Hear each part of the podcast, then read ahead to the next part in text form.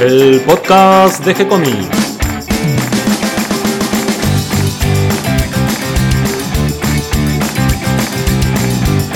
Muy bienvenidos a un nuevo episodio de G-Comics, el podcast donde hablamos de todas las técnicas necesarias para realizar un cómic, cómo dibujar un manga y todo el conocimiento requerido para dibujar esa historieta que tenemos dando vuelta en la cabeza.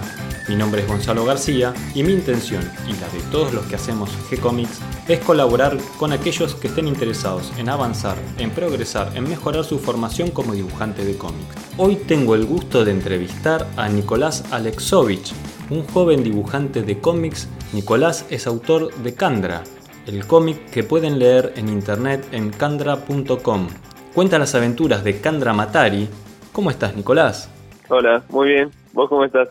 Bien, muy bien. Estamos haciendo esta entrevista telefónica con Nicolás, que es un joven dibujante de historietas. ¿Te definirías de esa manera? Sí, eh, en realidad también las escribo y las pinto, pero sí. Un artista integral dentro del mundo de la historieta. Y al menos en el caso de mi última obra, sí. Vos sos muy joven y sos de Bahía Blanca. ¿Hace cuánto te dedicas a las historietas, al mundo del cómic? Eh, bueno, desde que empecé a dibujar toda la vida, pero desde que me tomé en serio todo esto de las historietas, será hace 6, 7 años, aunque desde que me lo tomé en serio no quiere decir que ya empecé a hacer cómics y todo, sino que empecé a practicar más que nada anatomía y a dibujar seres humanos, porque muy poco sabía de eso, y en un punto dije, bueno, quiero dibujar a un nivel mucho mejor para poder dar cierto nivel si voy a hacer un cómic o una historia y bueno, desde entonces no solamente me puse a tratar de aprender a dibujar, sino a escribir, a, a tratar de entender cómo se cuenta una historia y todo lo que involucra un cómic, que son muchas cosas. Contemos un poquito lo que estás haciendo para todos los que no te conocen. Actualmente estás compartiendo en internet tu cómic Candra, que se puede leer en la web. ¿Cómo es que preparaste este proyecto? ¿Cómo lo encaraste? ¿En qué momento te encontrás actualmente? Bueno, cuando empecé, en realidad lo único que hice fue dibujar al personaje principal, dibujar a Candra. Un día estaba dibujando, como siempre, y dibujé a una chica que, bueno, era como una asesina, tenía una espada y no tenía mucho atrás, o sea, era simplemente eso. Eh, a partir de ese momento yo tenía muchas ganas de empezar a escribir un guion para un cómic. Ya, ya había escrito bastantes, pero se me había ocurrido cierta idea para cierta historia y bueno, empecé a escribirlo. Conforme pasaba el tiempo fui escribiendo la historia en general, después irme a más específicamente y me di cuenta que la chica esta que había dibujado hace poco podría ser tranquilamente la protagonista. Traté de eh, involucrarla de manera de que todo su diseño tenga sentido en ese mundo, o sea, que no sea metida con calzador y en torno a ella empecé a crear toda la historia. Hoy en día ya saqué dos capítulos del cómic y es un trabajo que lleva bastante tiempo porque lo hago absolutamente solo, pero estoy muy satisfecho con el resultado porque jamás me hubiera imaginado llegar a el nivel en el que estoy ahora y jamás me hubiera imaginado poderlo compartir online y que lo lea mucha gente. Yo, para poder compartirlo, pagué un sitio web en el cual subí el cómic en formato PDF y hasta ahora subí los dos capítulos y me encanta que lo lean y, no sé, me dejen alguna opinión de qué les pareció crítica o lo que sea, el hecho de saber que lo están leyendo es genial y todavía más escuchar las opiniones de quienes lo hacen.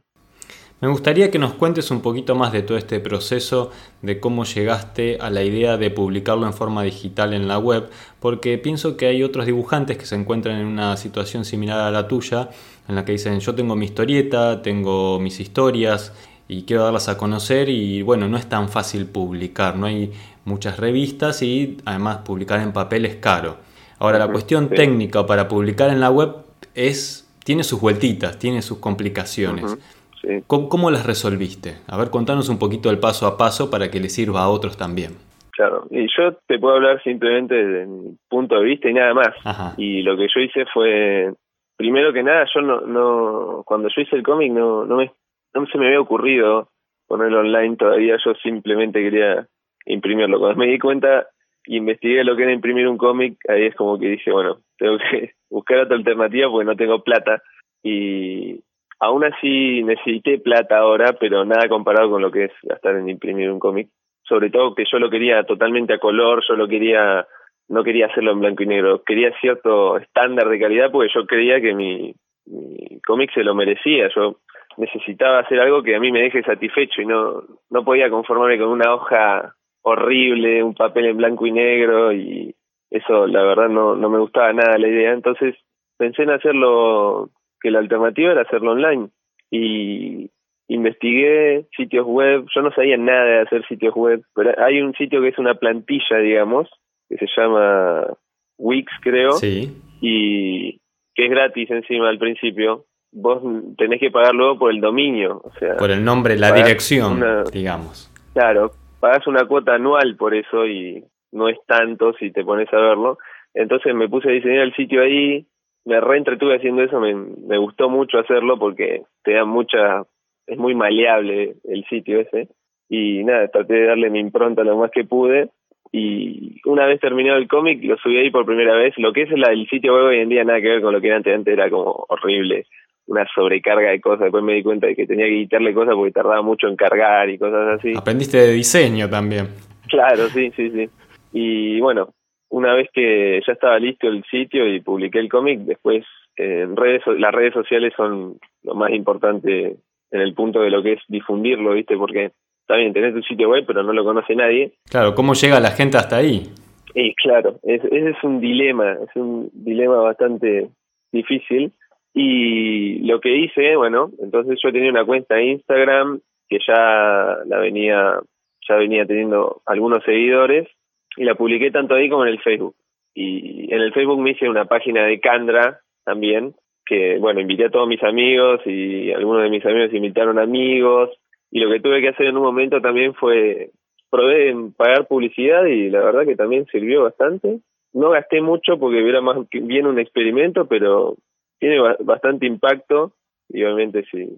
Pero yo lo que quería no era no gastar tanta plata porque al final si no terminaba imprimiéndolo y listo. Eh, y bueno, me reayudaron las redes sociales en eso. Eh, son re eh, Instagram sobre todo es como que le, le dan mucha importancia al arte más que en cualquier otra plataforma en la que he estado, porque probé muchas, probé muchísimas, de hecho, páginas que se supone que están dedicadas solo al arte y en un sitio que es para fotos me dieron mucha más atención de lo que me dieron en un sitio que se supone que es dedicado solo al arte. Es medio raro eso, pero bueno, es, esa es mi experiencia. Sí, pasa, ¿no? Como que, que de golpe algún tipo de, de estilo o de dibujo, de historia pega en un lugar y en otro no. Claro, igualmente hay sitios que, que están muy ligados a la cantidad de seguidores que tengas y hay sitios que no te dan herramientas para obtener seguidores. Y por ejemplo, Instagram sí te da que son los hashtags. Vos pones ahí un montón de hashtags y la gente te puede alcanzar la gente que ve eso, esos hashtags te puede alcanzar a vos a ver. Pero en otros sitios que son más profesionales, digamos, o así se llaman, hacen llamar, eh, no tienen eso. Son para gente que ya es conocida, digamos. Y para gente que no tiene las herramientas para llegar a otras personas, eh, es muy difícil por ahí surgir de, de todo eso. Yo todavía estoy, no, no digo que tengo miles de seguidores ni nada, pero yo lo que ahora hago es tratar de darme a conocer y tengo un público chico, pero lo tengo, digamos, y va creciendo de a poquito. Y eso es algo satisfactorio. En cambio, si me hubiera quedado en otro sitio, yo creo que hoy en día estaría con nada todavía. Estaría luchando para ver si puedo empezar a crecer. Es un poco difícil a veces lo que es online, porque hay sitios que se promocionan como tal cosa y vos te das cuenta que no lo son. Y tenés que investigar mucho y así como yo hice para ver qué es lo que a vos te conviene y qué es lo que a vos te funciona por ahí a mí me funcionó, pero bueno, a otro le funcionó otra cosa y está perfecto. Tal cual. En el Facebook tenés más de 2.500 seguidores y vos diste un paso siguiente, que es bueno, a ver cómo convierto esto que hago en un trabajo. Me parece que estás en esa etapa, ¿no es cierto? Y se te ocurrió la idea de poner un Patreon. No es fácil convertir a los lectores en colaboradores económicos. No, para eh, nada, no, no, no. ¿Cómo te resulta esa experiencia? No, y mira, te digo, apenas empiezo con eso porque eh, lo tenía en mente, pero nunca me había decidido hacerlo. Y es todo un tema eso, porque hay seguidores que simplemente quieren lo tuyo y nada, se van. Ya está, y está, está bien. Sea, es un cómic gratis, no sé si lo crees ya, pero es simplemente gratis. Yo no pido nada a cambio para que sea leído. Yo lo único que me gustaría recibir por ahí es simplemente una opinión. Pero bueno, me han dicho eh, amigos cercanos o gente que me sigue y me sigue mucho, viste, que son como que les gusta mucho lo que hago y están totalmente pendientes de cualquier cosa que subo y me han dicho que, que me haga un Patreon que, que hay cierta gente que ha podido financiar lo suyo con eso, con ese sitio que es de donaciones. Sí, es verdad. Y, bueno, yo por ejemplo hoy en día para financiar lo mío trabajo, o sea, no es que vivo del cómic ni nada, es, o sea, yo me lo tomo como un laburo totalmente serio, yo para mí desde el día cero me lo tomé muy seriamente, creo que un poco se nota, porque jamás hubiera llegado tanto y lo hubiera mantenido por tanto tiempo, pero no es que gano plata con este trabajo que hago, sino con otro. Y la idea sería en algún momento, el sueño de mi vida sería vivir de esto, no, no porque quiera llenarme de plata ni nada, porque es una necesidad, necesita plata. Hasta ahora he puesto mucha plata en esto para que pueda funcionar, porque si no, es sin plata es, es difícil. Incluso cuando publicar cosas online es gratis, está perfecto, pero para llegar a la gente a veces tenés que poner un poco de plata y para tener cierto estándar, digamos, tener tu propio sitio web y, no sé, mostrar que sos, te lo tomas en serio, es necesario poner un poco. Además, si, esto es todo sin contar el tiempo que me lleva a hacerlo en mi casa, que estoy dibujando mucho tiempo y, y pintándolo mucho tiempo. Y yo, por ejemplo, para pintarlo me compré la tableta esta gráfica que sin esa tableta no me hubiera llegado 10 años, me hubiera llegado, no me hubiera llegado un año a hacer un capítulo. Sí, eh, lleva mucho trabajo hacer una página de historieta y a veces, eh, si bien uno lo comparte en forma gratuita, eh, no se alcanza a percibir todo lo que hay detrás, la cantidad de horas, la pasión, la dedicación, incluso el desgaste físico que implica hacer muchas páginas de historieta y el trabajo mental. Y a veces em, estaría bueno que además de, que haya un retorno por el lado de qué bueno que te está quedando, dale para adelante, las palmas en, el hombro, también los lectores acompañen con, una pequeña colaboración que, eso incentiva al creador y decir, bueno, esto sí puede convertirse en mi medio de vida porque ¿qué puede ser más lindo que trabajar de lo que a uno más le gusta? Claro, sí, obviamente. Y no, no simplemente eso, sino que te facilita la forma en la que lo estás compartiendo. Cuando, te podés sentar solo en eso, sin necesidad de saber que tenés que trabajar de otra cosa, yo te aseguro de que lo vas a hacer mucho mejor porque tenés toda tu atención en eso. Es una cuestión de dedicarle solo a eso y vas a laburar mejor, más rápido, vas a poder compartirlo con más gente en menos tiempo, vas a poder mi obra está en proceso todavía, son dos capítulos y yo pienso hacer seis. Y quién sabe dónde voy a estar cuando lo termine, ¿no? Quién sabe. Y es difícil uno saber qué va a pasar mañana. Mañana voy a poder seguir con esto porque es algo incierto en realidad porque no hay nada seguro, no hay nadie que tenga ninguna garantía de que esto va a tener su éxito, pero bueno, uno tiene que confiar obviamente, uno tiene que rebuscársela de la manera que pueda para hacer lo que le gusta y tratar de compartirlo con los demás porque es algo hermoso tener que algo para darle al mundo y que lo disfruten, una historia que contar, ¿viste? Y sí, yo creo que con cada creación, yo creo que con cada creación de cada ser humano el universo se expande, porque estamos agregando algo que no existía hasta ese momento, aunque sea en forma de idea, en forma de, dibujo, en forma de escultura. Todo lo, lo, creativo del ser humano es generar a partir de la nada algo que antes no existía. Y pienso que eso hace a que el universo sea más grande y más bonito, ¿no es cierto? Claro. Nos vamos metiendo en este mundo de los cómics y, de la historieta y, vos ya debes estar inmerso prácticamente todo el día eh, pensando en la historieta, dibujando, pintando, cómo sigo ahora el capítulo que viene. Y además en los ratos libres seguramente lees eh, la historieta, el manga que te apasiona. ¿Qué, nos recomendarías para leer? Y yo tengo una biblioteca así bastante grande que colecciono cómics de Marvel y DC, muchos. Y no sé, mi personaje favorito toda la vida y con el cual aprendí a dibujar fue Spider-Man, porque con él aprendí mucho anatomía al querer dibujarlo, ¿viste? Yo quiero dibujar Spider-Man y no me sale, y fue el personaje que más dibujé en ese principio para poder aprender anatomía correctamente, entre comillas, y me ayudó, me ayudó muchísimo y bueno, yo siempre fui un fanático de sus cómics. Y en realidad yo creo que Spider-Man de, de principio a fin he leído muchísimos números, no digo que todos, pero un día me propuse el juntarlos a todos, ¿viste? Y los cómics que más tengo son de Spider-Man y yo creo que no tiene desperdicio en realidad.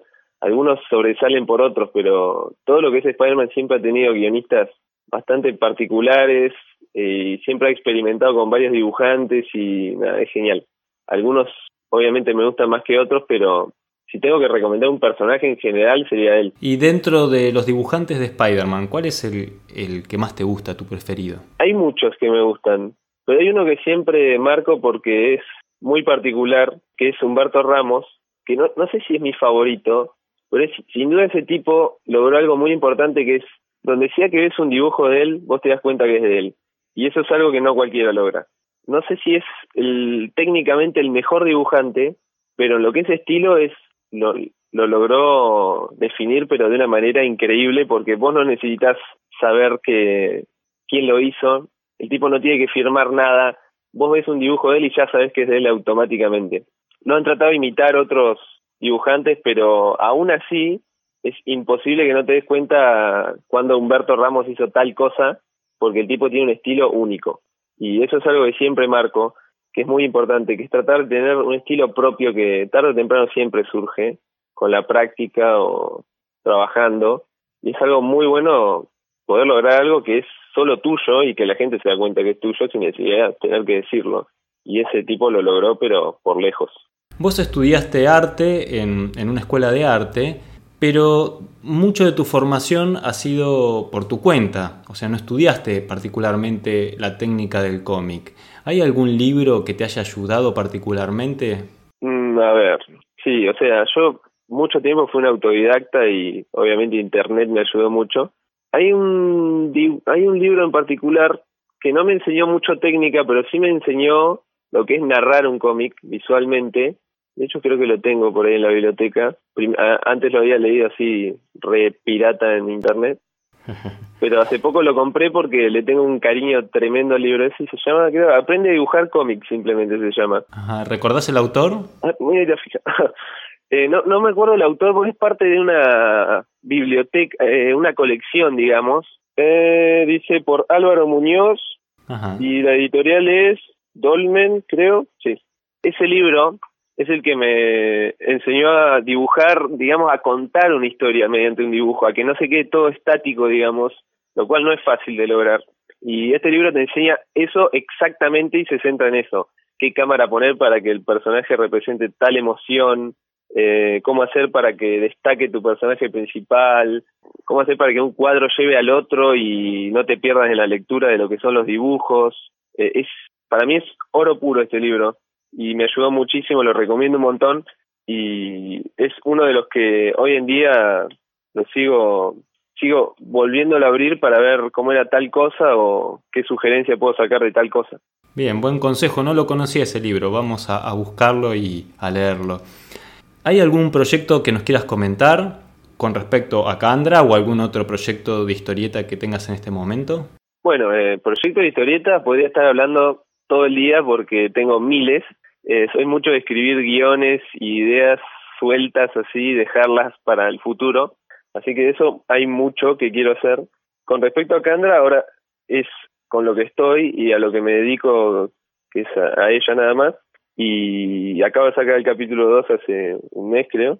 Y ahora lo que voy a hacer es seguir con Candra, pero no precisamente con el capítulo 3. Yo lo que quiero ahora es imprimir algo, tener algo en físico de ella y lo que voy a hacer va a ser un pequeño prólogo de pocas páginas como para la gente que no frecuenta mucho los sitios online eh, y simplemente prefiere tener un cómic en la mano, siempre va a querer, obviamente, va a preferir comprarse uno para llevárselo a su casa que leerlo en un monitor. Hay un montón de gente que hace eso y yo lo entiendo perfectamente porque siempre es mejor tener uno en la mano, por supuesto. Y bueno, lo que quiero es hacer eso, vender un pequeño prólogo y que al final diga si querés seguir con la historia, está en tal sitio, lo puedes leer gratis. Qué bueno. Lo, puedes continuar ahí. Vi también que tenés hecho unos trailers de cada capítulo. Claro, Eh, sí. ¿cómo, cómo, cómo los hiciste? ¿Los hiciste vos? ¿Los hizo un Sí, los hice amigo? yo. Ajá. No, lo hice Quedaron yo. muy bien. Eh, sí, los hice con Sony Vega, se llama el programa, imágenes de del cómic y la banda sonora en uno de los trailers es una banda acá de Bahía Blanca que me sorprendió una vez que la escuché, de hecho la escuché mientras dibujaba y dije esto tiene que estar en un tráiler. Y bueno, le pedí permiso a la banda para usar el tema y hice el tráiler con el tema de la banda. Y eso, eso estuvo muy bueno porque es como que ese tráiler de 100% Bahía Blanca por alguna razón. Y ya, quedó, queda, me, encanta el tema este de los trailers porque es como que le da un poco más de seriedad al asunto, como la película o algo así. Algo pasa con la cultura ahí en Bahía Blanca porque hay unos cuantos artistas que vienen de ahí. Sí, yo no soy un, un gran conocedor, pero conozco muchos otros dibujantes, obviamente fui a la escuela de arte y sí, acá hay mucha gente que le encanta el cómic o le encanta dibujar, no solamente el cómic, también en muchas otras áreas, pero sí, yo creo que lo que falta por ahí es un incentivo acá, que a veces uno tiene que esforzarse en encontrarlo, pero definitivamente artistas está lleno y valen mucho la pena y yo siempre que puedo les digo que, que traten de buscar la manera de darse a conocer no solo acá sino en otros lados porque es difícil, es, es muy fácil autolimitarse, ¿viste? Y no hay nadie que te va a venir a decir, hey, vos sos bueno, eh, venir a trabajar para mí, no hay nadie que te venga a decir eso,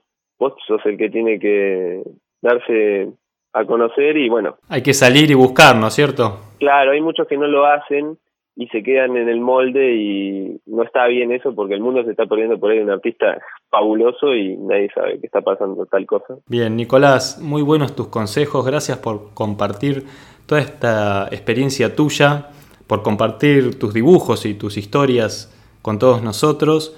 Queda la invitación para todos los oyentes lean Candra, el cómic que pueden encontrar en línea en candra.com. Pero ¿dónde más podemos ver tu trabajo y dónde la gente puede contactarte si te quiere mandar algún mensaje, hacerte algún comentario? Bueno, donde publico más que en todos lados es en Instagram, que soy arroba alexovich, que sería mi apellido Alexovich. Si no, en Facebook me pueden encontrar como Nicolás Alexovich, escrito con K, Nicolás.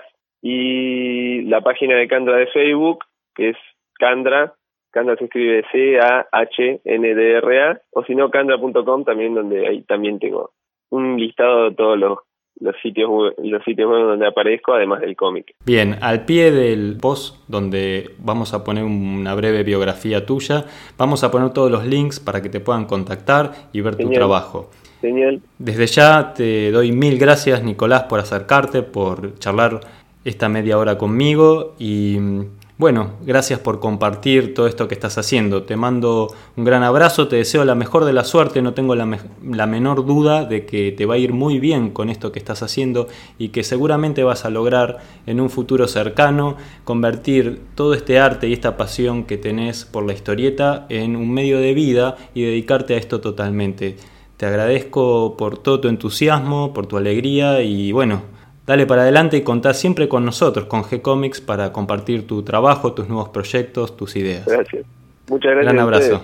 Chao, chao. Hasta aquí llega el episodio de hoy. Espero que toda esta información les resulte útil e interesante. Les doy la bienvenida a todos los que se sumaron en el día de hoy y le doy las gracias a todos los que nos comparten en sus redes sociales y ayudan a que cada vez seamos más.